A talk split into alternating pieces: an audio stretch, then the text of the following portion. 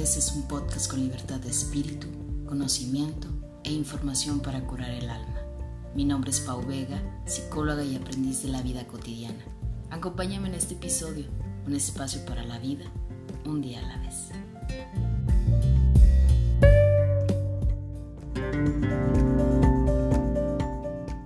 Hola, bienvenidos a mi episodio número 4.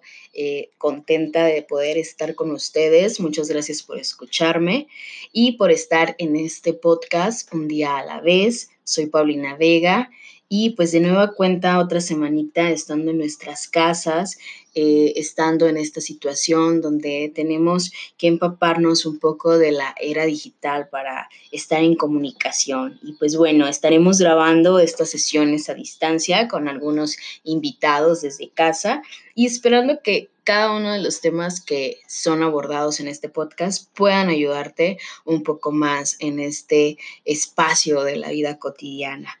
Y el tema que hoy estaremos hablando es un tema que me parece sumamente importante y es hablemos sobre la masculinidad. Y digo hablemos porque estaré compartiendo el episodio de hoy con un gran amigo, compañero y especialista ahora sí que en el tema. Él es maestro en habilidades directivas, comunicólogo, especialista en cinematografía y es Alfonso Ceguera, mejor conocido como Poncho. Él estará compartiendo el día de hoy nuestro podcast con este tema que sin lugar a dudas es muy importante para empezar a redefinir estos conceptos que tenemos sobre la masculinidad y empezar a darle yo creo que un espacio también a los hombres. Hablamos mucho sobre las mujeres, la situación que vivimos, pero yo creo que también es importante abrir espacios donde los hombres puedan expresarse, puedan comprenderse y sobre todo pues podamos empezar a quitar todos estos estereotipos y expectativas que sin lugar a dudas desde la antigüedad hemos sembrado en ellos, ¿no? Y pues qué mejor que Poncho para presentarse. Y bueno, pues bienvenido Poncho a este episodio, a este podcast. Gracias eh, por estarme acompañando. Gracias por la invitación. Un saludo para todos eh, los que nos están escuchando en este momento. Así es, yo soy Alfonso y pues vamos a comenzar. Eh, la verdad es que cuando me platicaste el tema me pareció muy interesante porque se ha desvirtuado la concepción de la masculinidad desde el propio hombre, ¿no? Al entenderla y malinterpretarla en muchos sentidos. Eh, nuestros procesos en la actualidad, sobre todo familiares, han tergiversado lo que realmente puede ser la, naturaleza de la propia masculinidad. eso tendremos que analizarlo eh, primero a conciencia, desde un punto de vista evolutivo. El hombre eh, viene desde un proceso evolutivo con ciertas características y de una u otra manera ciertas responsabilidades evolutivas las cuales obviamente han cambiado los, los pasos de los años, pero que tienen una base que de manera natural tiene que seguir eh, vigente, ¿no? Son bases muy, muy específicas.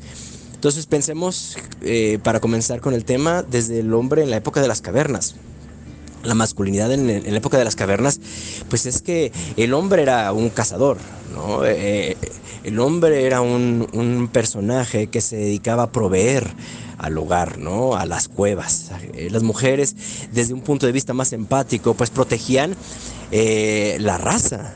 Tenían que quedarse, eh, pero para proteger la raza, para procurar que, que, continuara nuestra, nuestra especie. O sea, tenían una responsabilidad mayor, siempre lo han tenido, una responsabilidad mayor. Una mujer que moría, pues nos ponía en peligro a todos. Un hombre que moría, pues la verdad es que era más dispensable, ¿no? Era un poquito más desechable en ese, aunque se escuche feo, eh, en, ese, en ese aspecto. Entonces, por eso era preferible perder un hombre mientras cazaba a una mujer que se veía en peligro físicamente por los depredadores. Entonces, en ese punto, el hombre como proveedor y cazador eh, empieza a tener ciertas características. ¿Cuál es la primera de ellas? Pues obviamente es un personaje de retos, de estrategias, es un personaje que va a marcar claramente una, una se va a deslindar de las cuestiones emocionales. ¿Por qué? Porque va a tener que huir rápidamente para sobrevivir en este aspecto de los depredadores y la cacería. Entonces, eh, ¿Por qué se deslinda? Porque en lugar de quedarse a llorar al amigo que ha sido asesinado, muerto por un depredador, pues tiene que correr porque si no lo van a matar también a él. Entonces en ese punto de escape eh, no hay tiempo para llorar, no hay tiempo para sufrir, no hay tiempo para duelos. Eh, por eso en ese, en ese aspecto puede justificarse que en la masculinidad el hombre se deslinde y no comprenda tan claramente sus propias emociones, porque desde aquella época no se le dio tiempo para poder es sobrellevar emocionalmente duelos, pérdidas, dolores eh, y muchas otras cosas más. En ese punto, eh, el hombre, mm, y no porque yo lo sea, pero podríamos justificar la ausencia de, de la comprensión emocional desde este punto primitivo e iniciático, ¿no? También podríamos hablar de, que pues, eh, la cacería ha sido parte primordial del, hombre y la cacería en todos los sentidos. Eh, frente a otros, otros hombres para poder procurar la raza y la, reproducción, pues este, nos, veíamos, nos veíamos en un sentido muy de, mucha competitividad. Una mujer podía escoger a, cualquiera de los hombres. Entonces tendríamos que volvernos, en desde aquellas épocas tenemos que volvernos muy competentes, extremadamente buenos en algún rubro, aptos, adaptables. Y eso pues va generando estas pautas evolutivas para lo que es la masculinidad desde aquellas épocas. Entonces tendríamos que, comprender el rol de, del hombre desde la antigüedad y esta manera en la que nos han predispuesto a definir cómo se tiene que ser hombre ¿no? Y creo que como lo que tú nos compartes, esta parte de, de que tenían que ser competitivos, eh, la parte donde antes todavía decían, pues el hombre no puede ser débil, ¿no? O sea, debe de ser dominante, debe de ser una persona que sea exitosa, cueste lo que, lo, lo que le cueste. Y yo recuerdo que eh, compartían inclusive mm, gente de mayor edad, como antes pues tenías que competir entre hombres pues por ser el mejor, o sea, precisamente desde esta parte de la masculinidad y que hoy en día pues ya no se compite porque ya no hay esta parte de del plus, diría yo, eh, de competir entre hombres, sino que en muchas de las ocasiones nos encontramos hombres compitiendo con, contra mujeres, ¿no? O sea, contra esta parte. Ahora, sí, para conceptualizar o ir eh, generando una especie de tabla de lo que van a ser las características de la masculinidad, creo que en, la, en el punto principal que mencionamos anteriormente tiene que ver el proceso de proveer, de verse útil, de saberse necesario. Un hombre en este rubro de la masculinidad que se siente necesario, que se siente útil, que provee a su tribu, realmente enaltece su propia masculinidad en todos los sentidos de la palabra. Después de eso, va a ser su sentido de competitividad frente a los demás hombres. Desde, esos, desde esas épocas y en las culturas más milenarias, la característica del hombre como proveedor ha sido la base de la propia masculinidad. Eh, el entregar lo mejor de sí, el ofrecer física, sobre todo físicamente, eh, las mejores las mejores herramientas para que la raza sobreviva, pues es una base natural. En la, si hacemos una comparativa, eh, lamentablemente en el 2020 es todo lo contrario. Mientras menos esfuerzo físico se, se, requiera, eh, mejor es supuestamente la, la, estadía de vida, ¿no? En todos los rubros, no solamente la masculinidad. Entonces, por eso mm, se tiene esta idea de que mientras más estudia, menos esfuerzo físico realizas porque haces un esfuerzo intelectual y está bien, puede ser, eh, puede ser lo adecuado, pero si tu esfuerzo intelectual no te ayuda a solventar, proveer y mantener a tu tribu, realmente queda, queda en aguas borradas tu masculinidad, queda, queda mm, ¿cómo decirlo? Eh, vago tu esfuerzo, ¿no? La masculinidad en ese esfuerzo eh, tiene que estar premeditado para proveer lo mejor de sí y separarse del resto. Esa es la segunda característica, la propia competitividad. Un hombre que no se esfuerza, un hombre que no hace un sacrificio. Y la palabra, la palabra desde, desde un punto medular, el sacrificio donde dejamos algo a cambio, donde hacemos un esfuerzo eh, que realmente se note, pues se queda en una masculinidad muy, muy vana. De hecho, podríamos decirlo que es una, una, masculinidad infantilizada, donde al niño le decimos que no se esfuerce más de lo que realmente puede dar. Y pues ahí es donde perdemos las características nativas de lo que podría ser una masculinidad, ¿no? Eh, no hacemos, en la actualidad, en el 2020, no hacemos niños proveedores, niños responsables, niños que se esfuercen y competentes. Hacemos niños eh, en muchas ocasiones que, les, les los sobreprotegemos o incluso no solamente los sobreprotegemos, sino que les, les, les, les vamos dando pauta para que hagan lo que ellos quieran y que no se esfuercen de más en muchos sentidos. Poner un ejemplo de, retomando la idea de la época de las cavernas. El hombre sabía que tenía que cazar. Se entrenaban, se volvían competentes en la cacería para poder llevar el sustento y proveer a las demás familias. Ahora pongámoslos, eh, retomamos un ejemplo, hagamos la, la comparación de la actualidad pensemos en una familia, pensemos que a lo mejor se preparan los jóvenes para poder tener una carrera, para poder tener una mejor opción en la cuestión laboral. El joven dice, es que lo mío no es el estudio, lo mío no es el trabajo, y pues entonces en casa dicen, bueno, entonces quédate pues, ¿para qué? Pues para que ya veremos qué es lo que a lo mejor puedes, que puede ser para ti. En ese punto estamos quitando la responsabilidad nativa y primitiva del hombre de proveer para que haga lo que él cree o que su naturaleza le va a ofrecer en un futuro, ¿no? Como si fuera una epifanía decirle esto es lo que te toca hacer o esto es lo que te va a hacer feliz.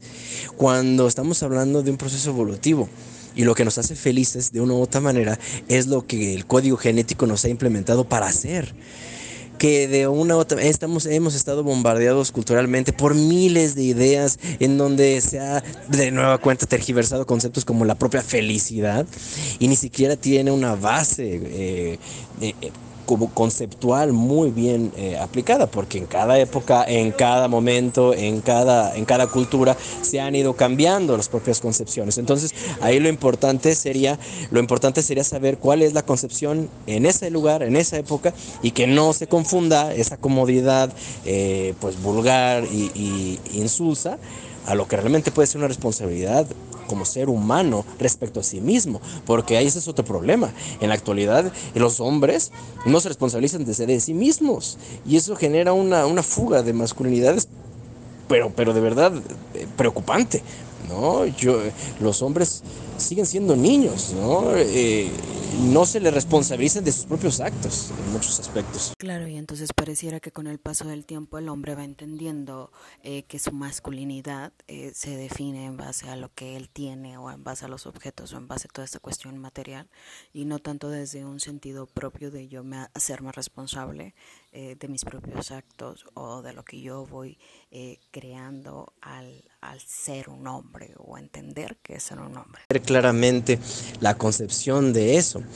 Eh, en un inicio, cuando estábamos retomando el mismo ejemplo de las cavernas, era un, era un nivel de supervivencia de luchar o huir, ¿no? Nuestro cerebro reptiliano nos invita a luchar o huir rápidamente y, el hombre en sus características, por la, por la propia responsabilidad de, de la cacería, pues aprende a huir muy bien. Pero eh, conforme va pasando el tiempo, el buscar la comodidad ya en un sentido de sedentarismo eh, nos va haciendo un poco más eh, flojos, sería la palabra, ¿no? Y dependientes de estas comodidades que nos da el ambiente o el entorno. Una cultura, una sociedad que está envuelta en comodidades se vuelve una sociedad bastante precaria en todos los sentidos de la palabra ubiquemos los países tercermundistas, piensa en las cuestiones climáticas, de tierra, de suelo, todo, y te darás cuenta de que los países tercermundistas por lo regular tienen todo. Entonces eso los va generando que no se esfuercen más de lo que realmente deben de tener. Y el hombre en ese punto parece ser que va perdiendo la responsabilidad por tener más comodidad. Es una teoría, es una idea mía. Ahora, respecto a, a la educación que tú mencionas, pongamos el ejemplo de un niño que se cae un niño se cae y lo primero que hacen nuestras familias es, ah, levántate, no pasa nada. O, ah, mira, fue el ratón, te tumbó el ratón, ah, te tumbó la mesa, tonta mesa, le pegamos a la mesa. En esa pequeña frase estamos desligando al pequeñito de su responsabilidad de aprender a cuidar su paso, su camino, y culpabilizamos a la mesa, al ratón y a elementos inexistentes de lo que realmente debe ser su propia responsabilidad con su propia vida. Y así vamos. Ese es un ejemplo de cómo podemos multiplicarlo por mil en las culturas mexicanas. Ahora, imaginemos a un muchacho que en lugar de tener una buena educación financiera, eh, solamente está pensando en tener carros, eh, en tener una casa, en poder deslumbrar materialmente hablando a los que lo rodean pues no está siendo responsable de sí mismo, simplemente está buscando como un niño chiquito tener juguetes para poder tener una imagen y poder llamar la atención de las demás personas. Ese es otro ejemplo de cómo podemos desvirtuar la responsabilidad. Claro, y entonces platícanos, Poncho, para ti, eh, ¿qué ser competente desde el ámbito masculino, no? Para ir entendiendo esta eh, diferencia entre las virtudes y, y, las competencias de la masculinidad. Creo que la palabra que nos ayudaría sería privilegios. Una cosa es ser que saber tus competencias y otra cosa es cuáles son tus privilegios. Cuando el hombre en su esencia masculina entiende la diferencia entre privilegio y competencia, se vuelve responsable. Hay que entender esa diferencia entre estas dos conceptualizaciones y con eso vamos a poder saber en qué momento la fuimos perdiendo. Antes las generaciones eran de, ¿se tiene que hacer algo? Se tiene que hacer algo, se dice cómo y cuándo lo hacemos. Hoy las nuevas generaciones es a quién le toca. ¿Por qué? Porque sienten que son privilegios, no competencias. Entonces, hemos hecho generaciones de niños que son, díjole, idolatrados como nuevos mesías, porque tienen tantas bondades, pero es que las bondades se tienen que ir perfeccionando y se tienen que ir puliendo para que se vuelvan verdaderas competencias, no privilegios que supuestamente un Dios divino, la genética les brindó. ¿No? Entonces, eh, ese sería el punto medular de la propia responsabilidad, hablando de la masculinidad. Ahorita no nos metemos en el rubro de la feminidad porque esa es otra historia totalmente distinta, ¿no? Mucho, mucho, mucho más profunda eh, que tendríamos que analizar a detalle en otra ocasión. Ahora, la, la, responsabilidad la podríamos definir en un aspecto masculino de conocerse plenamente en esencia y saber diferenciar entre las competencias habilidades, actitudes, aptitudes y los privilegios que se tienen. No excederse en los privilegios o en las comodidades y aprender la, la base de una mejora continua. Hoy al hombre se le exige en muchos rubros, al igual que a la mujer, ¿no? Podemos poner el ejemplo físico, ¿no? Eh, vemos las barberías donde hasta le están pintando la barba a los muchachos. ¿Por qué? Porque se les exige tener ciertas características ya incluso físicas. Bueno, no es malo que se les exija, pero también hay que saber hasta dónde y cómo. Ahí es donde eh, la responsabilidad entra como un concepto, saber cómo soy en esencia, con todas mis cualidades, mis aptitudes, actitudes, valores, y de ahí saber qué puedo llegar a ser para poder ser más competente dentro de un rubro masculino y eso me hace responsable de mí, de mi entorno y de todo, todo lo que está haciendo actitudinal conmigo. Y también sería interesante que nos compartas, Poncho, un poco eh, de tú cómo vives esta parte de, ser hombre, o sea, esta parte de, de la masculinidad, vaya. Muy bien, Pau, pues, ¿cómo lo abordo yo? La masculinidad desde mi vida. Fue un poco complicado porque cuando yo era niño fui criado por mujeres, específicamente una tía, mi abuela, mi madre, y e, e, ellas me educaron con mucho respeto hacia la mujer, eh, cuidado, ¿no? protección, pero pero la visión masculina del mundo pues no era, era más bien un proteccionismo hacia lo femenino, eh, darle su lugar, frases como una mujer no se toca ni con el pétalo de una rosa eran, eran, eran puntuales, ¿no? Aparte de tener una hermana y que fuimos muy, muy autodidactas en nuestro proceso de crecimiento, ella y yo, pues era, era mi contraparte, pero de mucho amor. Entonces realmente em, era más allegado a la feminidad y el conocimiento de la feminidad lo que me rodeaba que, que un aspecto masculino. Mi padre todo el tiempo estuvo trabajando, entonces nuestra relación era más, más efímera. Mm, yo empiezo, eh, obviamente en la escuela, con mis compañeritos, y me doy cuenta de que como iba en una escuela eh, que nada más era de hombres, eh, empiezo a ver muchas cosas que no comprendía claramente por estar rodeado únicamente de mujeres. Me cuesta trabajo eh, comprender la masculinidad hasta llegados ya a la adolescencia, ¿no?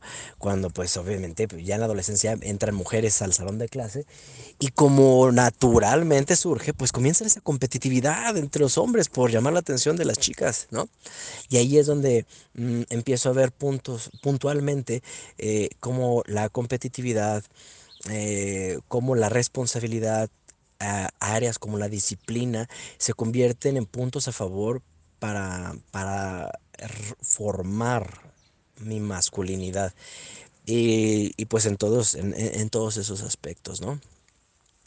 Eh, la responsabilidad, así como lo hemos platicado, yo creo que también la tengo muy marcada por las frases y por la vida que ha llevado mi padre, porque obviamente no lo veía porque estaba trabajando, su, su labor de proveedor en, la, en el hogar, eh, pues era muy puntual, muy puntual. Eh, él nunca falló en ese sentido. Y a lo mejor no tuve la oportunidad de jugar en mi infancia con él, pero me dejó el ejemplo de la responsabilidad que hemos platicado a lo largo de todo el, el podcast y me queda muy claro que pues lo he tratado de sobrellevar de la mejor manera para poder eh, responsabilizarlo. Hoy a mi vida llega una niña, tengo una hija y se dice que pues las niñas son la parte, la, parte femenina del padre, ¿no? Vienen, vienen a, a, complementar muchas, muchas áreas. Y eh, a pensando en eso, más que un proteccionismo que yo debo de tener, es, es mostrarle con sabiduría cómo ella puede defenderse en un mundo como el nuestro. No me da miedo que ella viva en un mundo como el nuestro. Mi labor es mostrar cómo aprender a cuidarse, amarse, hacerse a sí misma y defenderse em, en, este, en este bonito aspecto. Y para cerrar esta, este punto, me, me, causa mucha gracia. Mucha gente, cuando se entera mucha gente que voy a tener una niña, surge una frase machista, machista, eh, absurda de ahí vas a pagarlas todas. No sabe, sabes tú cuántas veces me lo han dicho. Y me causa tanta gracia porque no entienden que, la, que en este mundo nadie viene a, hacer vendetas de nadie. Todos vienen a hacerse a sí mismos, a cuidarse, a amarse a sí mismos. Y hablando de masculinidad, en ese punto, mi labor como padre es retomar ahora una masculinidad paternal frente a ella, no minando su naturaleza, no deseando que sea de una manera específica, no, es procurando su crecimiento en su propia esencia con la responsabilidad que hemos manejado en su perfil masculino y femenino, al igual que yo. Y yo creo que esos son los complementos que nos hacen falta. No podemos hacer una balanza respecto a, a, una, a, una, a un concepto como la masculinidad solamente nada más porque tus genitales son de cierta manera. Yo creo que tenemos eh, nuestros cromosomas XY, XX y eso nos va a, marcar claramente nuestro equilibrio y debemos de abrazar nuestra masculinidad, hombres y mujeres, y abrazar nuestra feminidad, hombres y mujeres, quererla, hacerla crecer, aceptarla y, y que florezca con ese con ese hermoso, mm, con esa hermosa idea de la responsabilidad de hacerse eh, frente a un mundo que poco a poco nos pone y nos empuja a tener ciertos perfiles, ciertos arquetipos, pero que lo más importante es que abraces el tuyo y que esta rareza sea la que te haga mejor día con día y que demuestre con bandera que te amas demasiado. Y estoy muy de acuerdo contigo y justamente creo que es entrar más en contacto con nuestra energía femenina y la, y la masculina.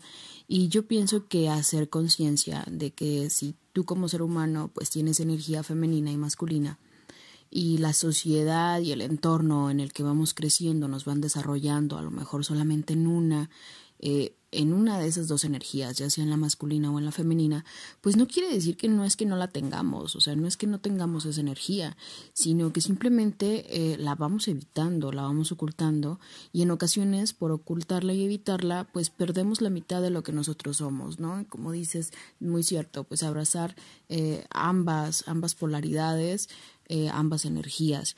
Creo que la idea es dejar de, estar estructurando tanto los espacios en los que cabe cada quien y a pesar y a, empezar a, pensar eh, que los dos podemos coexistir, ¿no? Sin estar en estos arquetipos de lo que es eh, ser hombre y ser mujer. Un punto que me gustaría retomar contigo ahorita y es eh, la capacidad de decisión, con el ejemplo que yo ponía de las parejas que van al cine.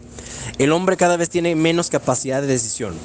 ¿Por qué? No porque la mujer no le dé la oportunidad de decidir, sino porque teme responsabilizarse de la decisión que tomó. Por eso hablo de que la carencia de masculinidad tiene base en la poca responsabilidad. Yo prefiero decir que tú decidiste, yo prefiero decir que tú tomaste la determinación, yo prefiero decir que tú tienes la culpa, a aceptar que yo tomé la decisión y que me tengo que responsabilizar, responsabilizar de las consecuencias de lo que hice. Esa es la carencia de masculinidad. No es la barba, no es el corte de cabello, no es el cuerpo o, el físico. No, es la capacidad de decisión y de responsabilizarse de la misma. Y empieza con la capacidad de decisión de hacerse a sí mismo, de autorrealizarse y tener la suficiente responsabilidad de las consecuencias que vengan por autorrealizarse de dicha manera. Pocos pocos. Y esto no tiene nada que ver con el machismo, nada, nada. El machismo es otra historia y eso es para otro, para otro programa si quieres que te va a dar para mucho más. Es, es, es muy, muy distinto, ¿no? Entonces, podríamos ir como puntualizando estas bases para entender la diferencia entre uno y otro, en la toma de decisiones también. Y bueno, eh, Poncho, yo quisiera como que eh, nos dijeras un poquito, eh, que nos dejaras con una reflexión, ¿no? Sobre qué actitudes ¿Tú crees que, que podemos mejorar tanto hombres como mujeres para ser un poco más eh, consciente y visible eh, la parte de la, de la masculinidad? reflexión sobre las actitudes que deberíamos de tener para poder comprender más esto, a lo mejor ya están implícitas en lo que hemos platicado, pero me parece más interesante ahondar en una cuestión. Hablando de la masculinidad y pensar que pues debemos de retomar hombres y mujeres la idea de esa propia masculinidad con más responsabilidad este, y toma de decisión, la pregunta sería, ¿y dónde están estos hombres? ¿Dónde se encuentran? ¿Va a estar cañón encontrarlos? Sí, pero todo depende de dónde busques. Todo depende de tu propio contexto. Todo depende de tu zona de confort. Em, es muchas veces nos cerramos en este ¿cómo decirlo? En nuestro propio núcleo eh, social y queremos que así es todo el universo entero. Entonces, no porque nos hayamos tenido, no porque hayamos tenido una experiencia de una u otra manera, todas van a ser iguales. Y no porque creamos que obtenemos esos resultados es que así, así siempre va a ser. O también eh, queremos un cambio y tenemos las mismas actitudes de siempre. Entonces, eh, la mujer que se queja de que se encuentra con puro patán, pues lo primero que debería de hacer es tratar de, indagar en dónde los encuentra, ¿no? En dónde los está buscando y qué características tienen estos patanes que ella misma menciona. Porque el universo no, no está esperando 400 millones de años para esperar a que naciera ella, guardar a todos los patanes y enviárselos de golpe, ¿verdad? Eh, es increíble, eso es imposible, no, nunca va a pasar. Entonces, em, el buscar a un hombre con estas características de competitividad, de competencia, de autorrealización, de disciplina, de responsabilidad, no es difícil, es muy fácil. La cuestión es que hay que salir de la madriguera, hay que sacar como las avestruces la cabeza del hoyo en donde la tenemos y creer que lo único que pensamos es el centro del universo. Hay que pensar y hay que buscar. Hay lugares, hay eh, eh, eh, hombres, hay hombres con estas características masculinas que saben abrazar también este, con, con cariño y respeto su propia feminidad y son sensibles y al mismo tiempo tienen carácter, tienen personalidad, tienen decisión, tienen fortaleza. Y no son difíciles de encontrar, la cuestión está en, que, pues obviamente hay que, hay que, hay que buscar, ¿no? Hay que darnos la oportunidad de... Y esa, sería más bien la reflexión que yo pondría en este momento.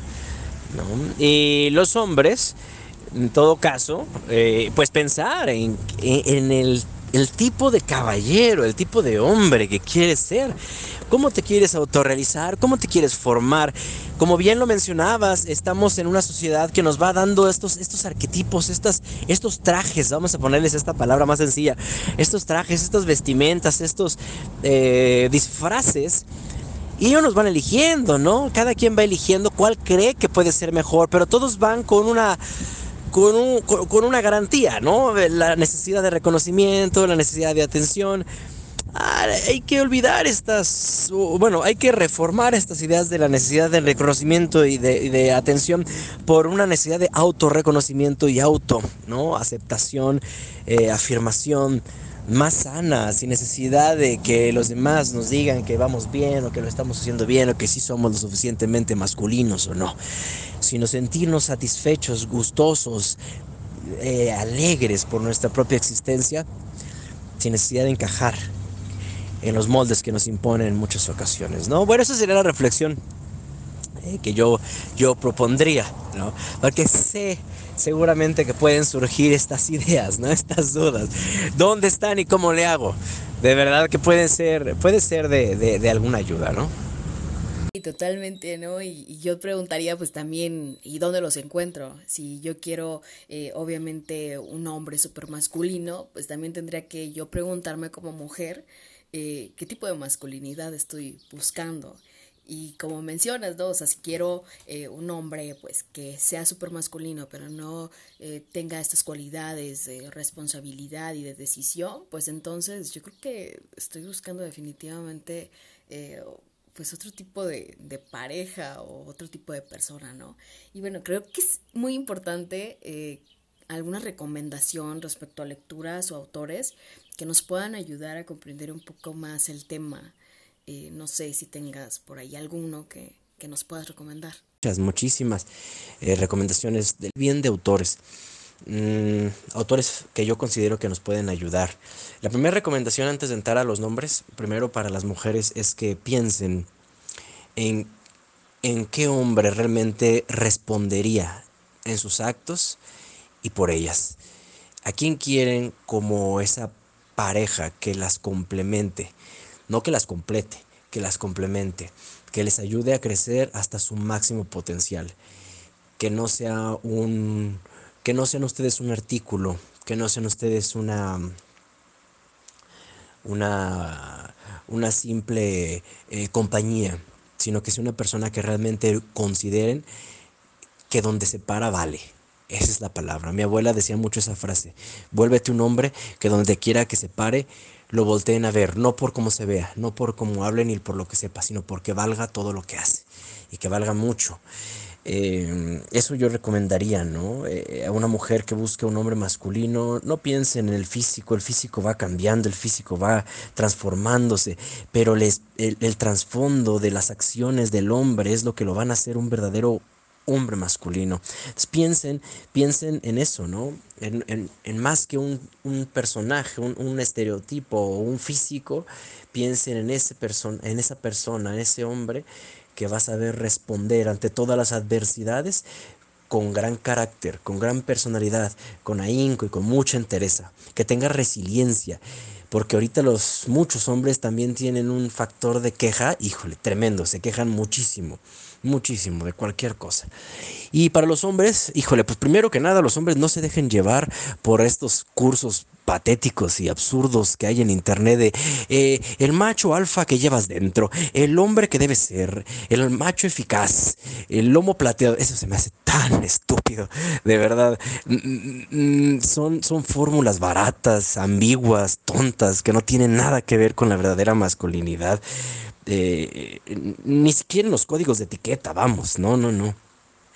Si, si realmente consideramos a los a, a, a autores que yo les recomiende, pues yo, yo recomiendo primero, hay un psiquiatra canadiense que a mí me gusta muchísimo lo que escribe, su manera de pensar, él es muy congruente entre su manera de pensar y lo que él, él, él hace se llama Jordan Peterson. Este hombre es, es, fascinante. Él tiene un texto que se llama 12, 12 reglas para la vida. Lamentablemente aquí en México todavía no traducen su texto. Lo pueden encontrar en internet. Hay muchas, muchas conferencias, muchas pláticas que hay en YouTube de Jordan Peterson. Muy recomendable, sobre todo en la cuestión de la masculinidad. Eh, también está Ernesto Sábato, este, este pues, filósofo español que habla de la masculinidad desde un punto de vista mucho más eh, eh, en la vida cotidiana, en las cuestiones incluso laborales, en, en la acción del, de la masculinidad y del hombre frente a las adversidades, eh, pues ahora sí que del día a día. ¿no? Es, es, buenísimo este, este español, ya lamentablemente ya falleció, y él empieza a teorizar desde los años 70 del siglo pasado con ideas muy, muy, muy vigentes. Muy recomendable Ernesto Sábato, y también recomiendo mucho a um, Sigmund Bauman, este filósofo que lamentablemente falleció hace algunos años. Él nos dejó muchas ideas sobre la cultura líquida, sobre cómo somos tan endebles en tantos ámbitos del amor, de las creencias, de las acciones, de la disciplina. Eh, y, y, él es muy puntual, él no tiene pelos en la lengua para, para ser certero, o sea, ser muy, muy claro en las, en las acciones que podemos llegar a mejorar en todos los rubros y específicamente en nuestras bases eh, de masculinidad. Pues son algunas recomendaciones, son tres, tres autores, repito, es Jordan Peterson, eh, Ernesto Sábato y eh, Sigmund Bauman. Estos tres autores los recomiendo bastante por si quieren ustedes ahondar un poquito más en lo que pues estuvimos platicando el día de hoy. Gracias y me encanta porque todo el episodio eh, nos compartes tu forma de pensar y a veces todo el mundo pensamos que solamente hay una verdad absoluta y que lo que yo pienso es completamente la verdad y lo que el otro piensa pues no tiene validez, ¿no? Y pues precisamente se trata eh, yo creo que de, educar amablemente a las personas que están a nuestro alrededor y predicar desde esta parte del ejemplo. Cuando tú logras entender algo, tú logras entender un concepto, automáticamente ya estás generando eh, un cambio de perspectiva estás rompiendo un patrón. Entonces, pues precisamente se trata no de pelearnos con los demás por la forma en la que son educados o la manera en la que piensan, sino simplemente respetar y educar amorosamente y amablemente. Y bueno, pues muchas gracias por haberme escuchado. Eh, me encanta que, que, estuvieran el día de hoy acompañándome. Espero que en el siguiente episodio puedas estar de nuevo. Muchísimas gracias.